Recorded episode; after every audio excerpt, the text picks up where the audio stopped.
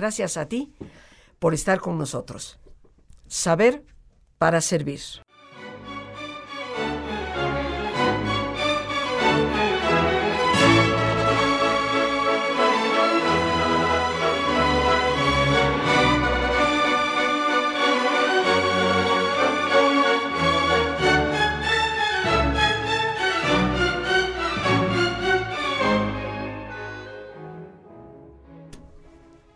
Estamos escuchando, queridos amigos, el concierto en re mayor, opus 35, de Tchaikovsky, un gran músico del siglo XIX de quien hemos hablado en varias ocasiones en este programa, una música siempre magnífica. Y recordamos brevemente un poco de su biografía, recordemos que nació en la ciudad de Botyusk, en el año 1840 se trasladó muy pronto a San Petersburgo y en la adolescencia ya siente una fortísima pasión que lo va a centrar durante su vida en la música. Breves estudios en su niñez.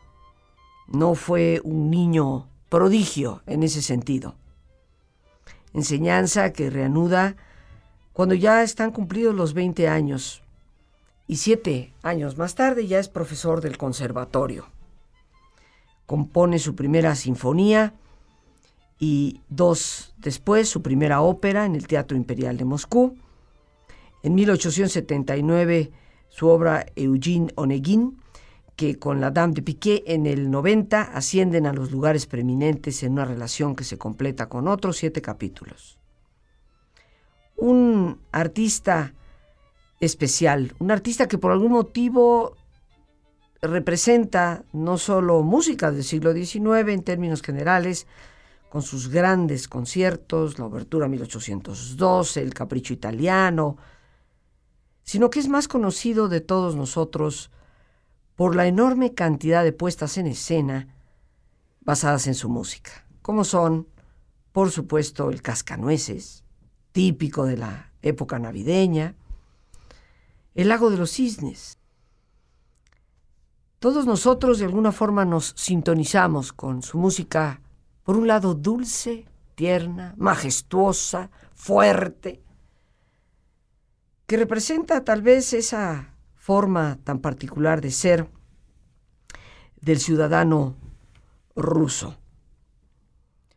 Fue protegido por una muy adinerada viuda, Madame Fondemek, con la que establece una comunicación gracias a Nicolás Rubinstein, y serán largos años los que a partir de 1881 pueda emplear el artista en realizar viajes, relacionarse con los círculos musicales lejanos a su país, y al decir de muchos de sus detractores, porque el que es grande siempre va a tener gente tirándole piedritas y poniéndole obstáculos en el camino, sin lugar a dudas, ¿no?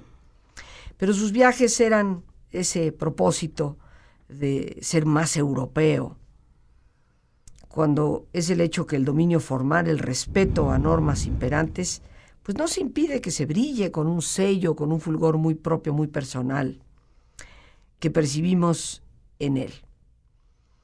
Tchaikovsky nos deja un legado impresionante, muere en 1893, poco después del estreno de la Sinfonía Patética, fue víctima de la cólera, en el sentido de esta terrible infección que arrasa todavía si no cuidamos bien la higiene con tantas vidas. Con toda la secuela de comentarios gratuitos sobre que le habían hecho maleficios, presentimientos. Su figura como músico nos hace reconocer que su producción musical pues no se puede abarcar en breves comentarios y nunca, nunca más fiel al influjo de su país, Tchaikovsky fue precisamente que en sus ballets, en la música para bailar. En estas estupendas puestas en escena aparece, por así decirlo, el espíritu de su nacionalidad de una forma muy importante. Tiene ese romanticismo eh, acendrado, signos de carácter nacionalista, mezclados con mucho de lo que es su haber. Y hoy, hoy nos vamos a dedicar a uno de sus ballets, porque hemos hablado de Tchaikovsky, hemos a veces desmenuzado su vida, sus amores, pero hoy desmenucemos su pasión, la música que se representa en una puesta en escena en el ballet y en este caso una de sus obras que no hemos tocado con anterioridad porque hemos hablado del Cascanueces, hemos hablado del Lago de los Cisnes, hoy hablamos de La Bella Durmiente. Y nos acompaña una persona que sabe mucho, que es experta y que vive la danza. Ella es la maestra Reina Pérez. Nos da muchísimo gusto recibir a la maestra Reina Pérez, a quien con todo afecto y cariño le llamamos por su nombre. Reina, bienvenida y muchas gracias por aceptar. Buenos días, buenas tardes ya, buenas tardes. Así es. Yo también encantada de poder compartir un poquito de este sabor ruso que pude vivir en los años 80, allá hace un buen tiempo, ¿no? Hace un buen tiempo y de compartir con nosotros esta bellísima historia, La Bella Durmiente. ¿Cuándo le escribe Tchaikovsky? ¿Con qué propósito escribe La Bella Durmiente? Eh, ¿Cómo es que se monta en escena? ¿Cuándo? ¿Qué, ¿Qué, dice la gente? Bueno, lo que pasa es que Tchaikovsky siempre por encargo de los Ares y de principalmente Petipa, ¿no? el, coreógrafo de eh, francés que llegó a Rusia y que de hecho se hizo la escuela rusa, eh, montaban para los Ares, los grandes Ares, eh, obras importantes, ¿no? Y esta obra se considera como la obra donde tiene más em, como representación ya la escuela rusa como tal, ¿no? Y lo que es importante aquí recargar es que él Em, toma muchos elementos de todas las cortes europeas, pero dándoles además un sello, aparte de europeo, ya su sello tradicional ruso. Y obviamente lo que hace eh, Petipa, que no podemos eh, desligar a Petipa, que es el coreógrafo que le encarga a, a, Tchaikovsky toda esta música, eh, no se pueden desligar uno del otro porque trabajaban juntos. Y obviamente se, se inspiran en el, en el cuento eh, de, de, de Perrol, Perrol, lo, lo, pronuncio un poquito mal porque mi francés no se me da mucho. Eh, y lo único que hacen es para variar en el último acto, lo que quieren hacer, es lo, lo único que varían del cuento, es que tratan de introducir los grandes famosos cuentos de Perrol. Entonces aparece el gato con botas, aparece la caperucita rosa, aparece el pájaro azul en esta última parte. Esta obra se eh, estrenó el 13 de enero de 1890 en el, en, el famoso Teatro Marinsky, ¿sí? en San Petersburgo o Leningrado. Y obviamente fue ya no ya no ya no ya cayó el muro.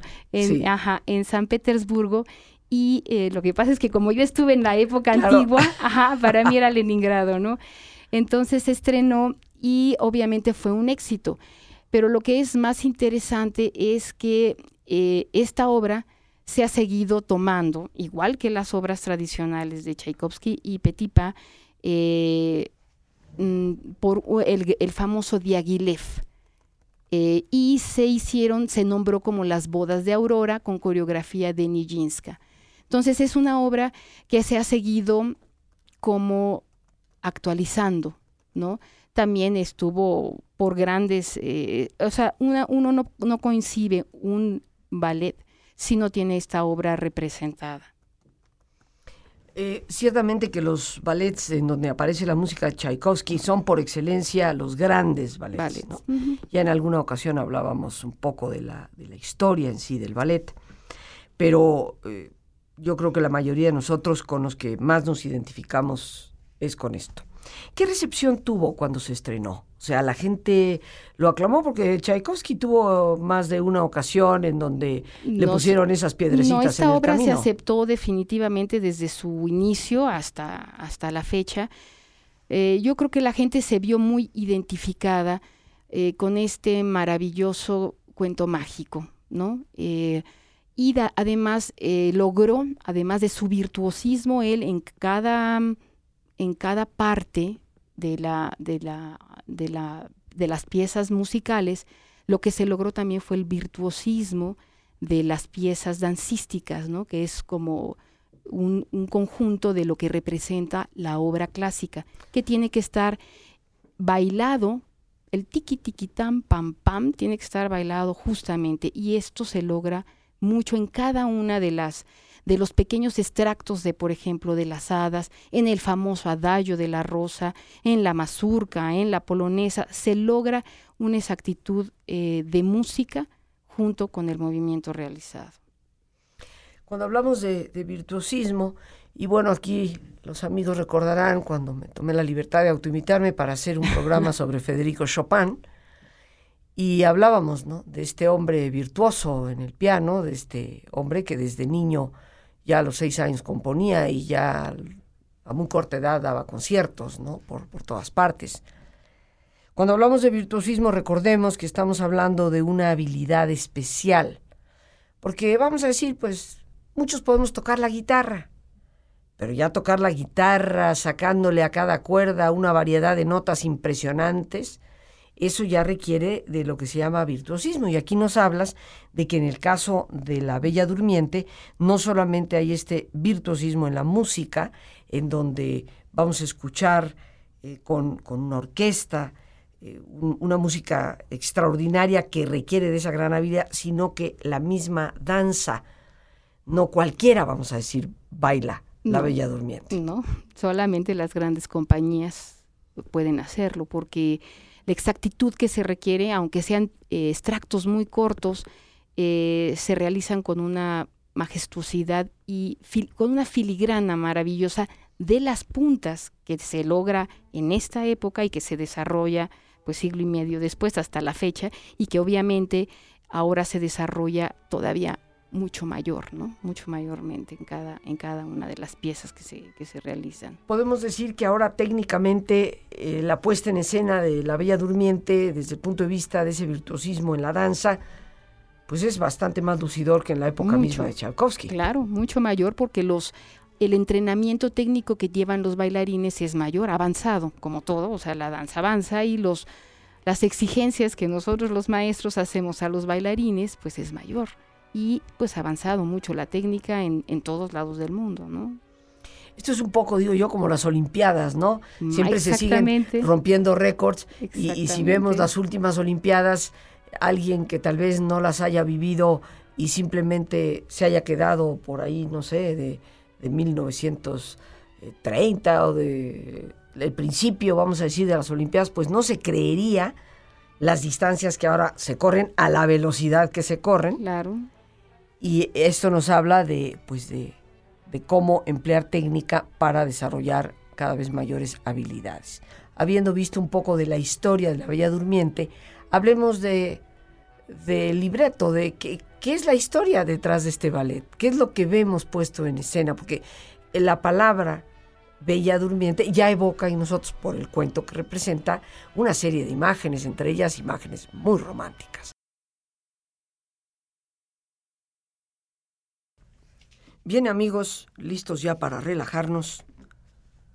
Como es nuestra sana costumbre, te pedimos que te pongas cómodo y si te es posible hacer el alto completo y total, qué mejor que cerrar tus ojos. En una posición cómoda y con tus ojos cerrados, toma conciencia de tu respiración. Siente el entrar y el salir del aire en tu cuerpo e imagina cómo al inhalar, así como llevas oxígeno a tus células, inhalas también serenidad para tu mente. Al exhalar, así como tu cuerpo se libera de toxinas, imagina que tu mente se libera en ese aire que exhalas de todas las presiones y todas las tensiones. Respira profundamente. Y concentra tu atención en tu cuero cabelludo. Relaja todos los músculos que cubren tu cabeza.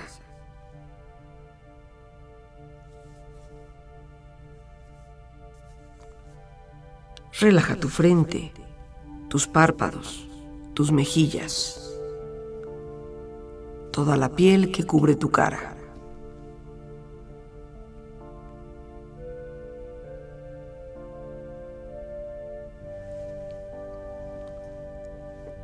Relaja tu cuello y tu garganta.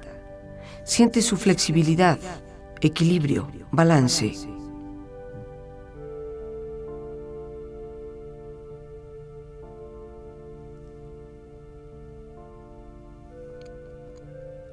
Relaja tus hombros, brazos y manos, así como tu espalda. Siente una agradable sensación que relaja todos los músculos en estas partes de tu cuerpo.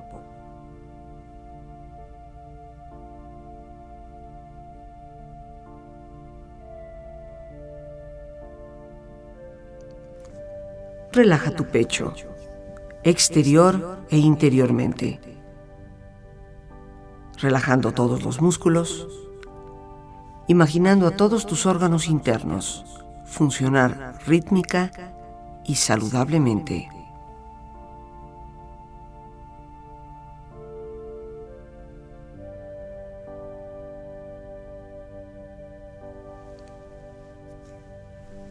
Relaja tu abdomen, exterior e interiormente, aflojando todos los músculos, imaginando todos tus órganos internos funcionar rítmica y saludablemente.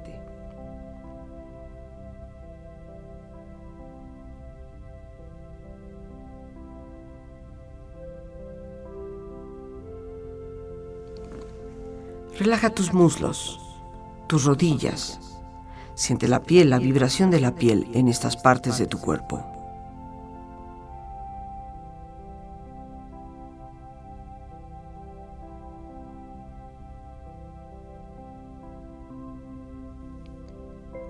Relaja tus pantorrillas y tus pies.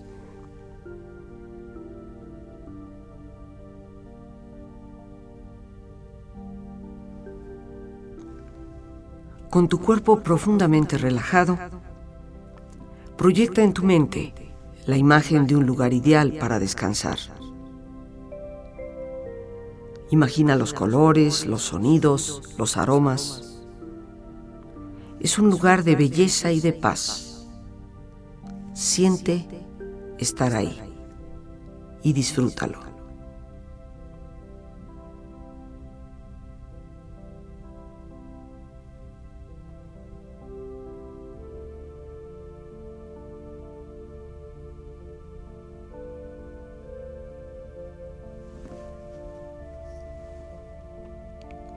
Con tu cuerpo relajado, y tu mente serena, reflexiona.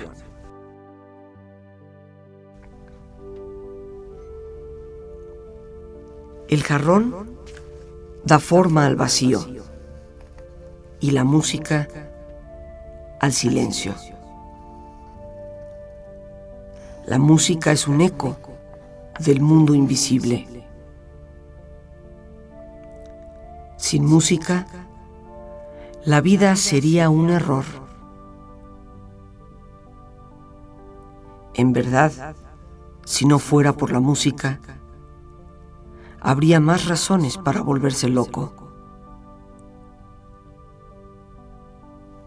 La música es el arte más directo. Entra por el oído y va al corazón. La música tiene una gran importancia para acallar la violencia. Es un paréntesis de paz dentro de la agitación de nuestros días. Respira profundamente. Relájate bien. Y con esta experiencia empieza lentamente a estirarte brazos, manos, piernas y pies, haciendo que tu cuerpo retome su nivel de actividad hasta lentamente abrir tus ojos. Ojos abiertos, bien despierto, muy a gusto, bien descansado y en perfecto estado de salud, sintiéndote mejor que antes.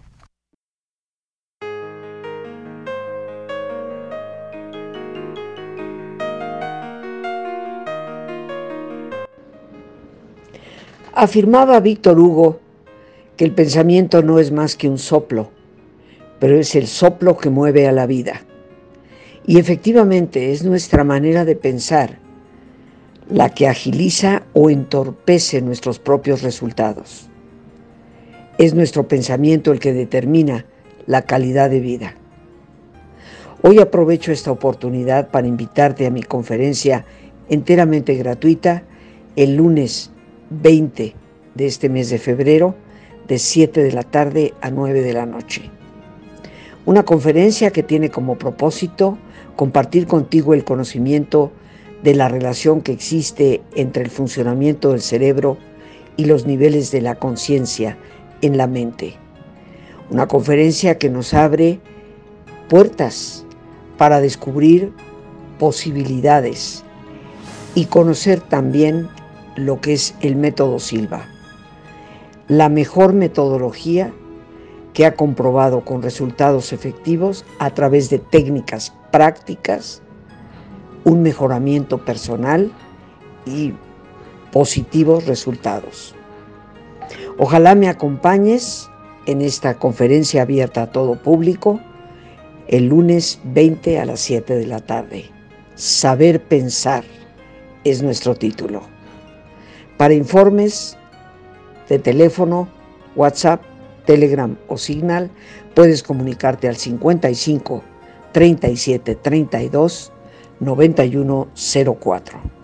Lo repito con gusto, 55 37 32 91 04. Será un gusto el poder servirte. No te pierdas tan importante tema para tu calidad de vida.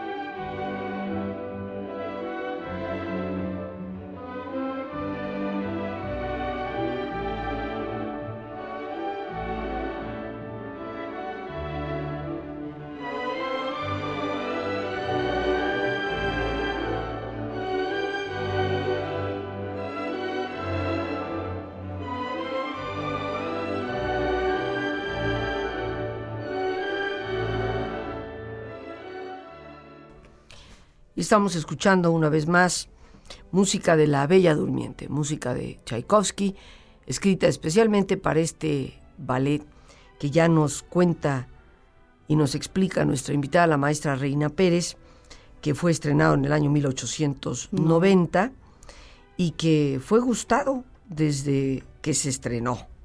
Tuvo éxito, vamos a decir, desde el primer instante. Hemos platicado un poco de la vida de este gran músico y nos ha explicado nuestra invitada pues cómo es que se le da este encargo de escribir la música para esta historia, que en todo caso el coreógrafo pues le añade un poquito más eh, de sal y pimienta, ¿no? Añadiendo al tradicional cuento de la Bella Durmiente otros pasajes de los cuentos de este mismo autor, como es el pájaro azul, la caperucita roja, el gato con botas, convirtiéndolo obviamente en una puesta en escena muy atractiva, muy divertida, muy participativa en cuanto a que apela a una serie de símbolos que muchos de nosotros conocemos, con los que nos podemos identificar, pero realmente, ¿de qué trata esta obra? Eh, recordemos en alguna ocasión, habiendo tenido aquí también de invitado al, al maestro Darius Blay, el director de la Compañía Nacional de Danza, explicándonos sobre el ballet clásico y cómo cada uno de los movimientos eh, es un diálogo. Nos están diciendo con los pies y con las manos, con los giros, con esos tremendos brincos que a veces vemos, están contando la historia. Pero para los que no sabemos leer esas señas, pues nos ayuda mucho llegar y saber de qué se trata, cuál es la historia detrás de esta música. Bueno, eh, yo creo que es una historia sencilla y que casi todo mundo conocemos desde que somos muy pequeños. Es un castillo del rey Florestán con su esposa y tienen eh, la conmemoración del nacimiento de su, de su hija. Aurora, la famosa Aurora. Obviamente ellos eh, encargan a todas las hadas y a todos los eh, invitados cerca del reino a venir a la participación de esta gran conmemoración, que es el, digamos, el bautizo, digamos, de la, de la, de la, de la pequeña heredera Aurora. Obviamente llegan todas las princesas, pero pues ah, se olvida, se olvida de invitar a una, a la famosa Caraboz, a la bruja Caraboz.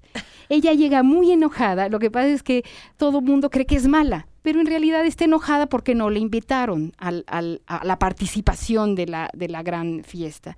Y entonces, pues ella, por enojona, lo que hace es que dice que cuando crezca esta, esta eh, la, pequeña aurora, pues ella se va a pinchar y que con, con un pinchazo pues va a sufrir este, muerte. Obviamente la gente queda pues paralizada, no sabe qué hacer, pero la reina, eh, la, la, hada lila, eh, dice que, este, que no había dado, todas las hadas llegan y dan sus, como sus bendiciones y le aportan a la niña diferentes cosas mágicas, ¿no? Y el hada lila lo que hace es que dice, bueno, no había dado su regalo, pero entonces da su regalo. Y lo que dice es que pasando 16 años, lo que va a pasar es que un príncipe va a tener eh, que conocerla, pero obviamente pues ella está dormida, ¿cómo la va a conocer? ¿no? Entonces ahí viene el conflicto, el, famoso conflicto de los, de los cuentos. Y em, eh, eh, al conocer el príncipe, Desire, que se llama Desire, em, a la princesa, pues obviamente el encanto de estar dormidos por 100 años va a pasar y ellos dos van a ser muy felices, se van a casar y la, la última parte del cuento es donde aparecen todos los cuentos escritos, bueno, no todos, pero parte de los cuentos escritos por este por, por, por la gente que escribió el, La Bella Durmiente, ¿no? Ese es en resumen lo que hace. Ahora, ¿Y qué pinta, por ejemplo, la caperucita roja ahí? Pues es que como el famoso Perraul escribió La Bella Durmiente, lo que quisieron hacer, esta es una adaptación a la obra coreográfica. Lo que quiso hacer Marius Petipa es invitar, además de a todos los, los invitados de la, de, la, de la corte, invitar a todos los cuentos famosos que Perraul había escrito. ¿sí? Y porque esto viene, pues, mm, digamos, un poco de la tradición mm, más antigua del ballet, donde no había argumento, sino eran como pequeños divertimentos.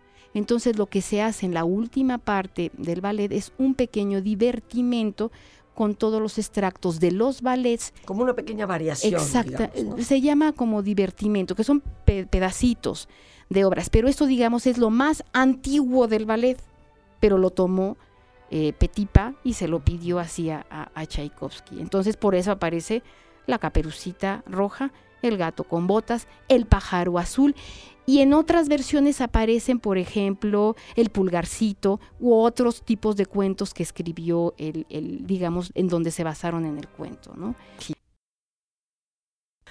Las gracias por este espacio que nos permite compartir y a ti, el más importante de todos, una vez más, gracias por tu paciencia al escucharme y por ayudarme siempre a crecer contigo.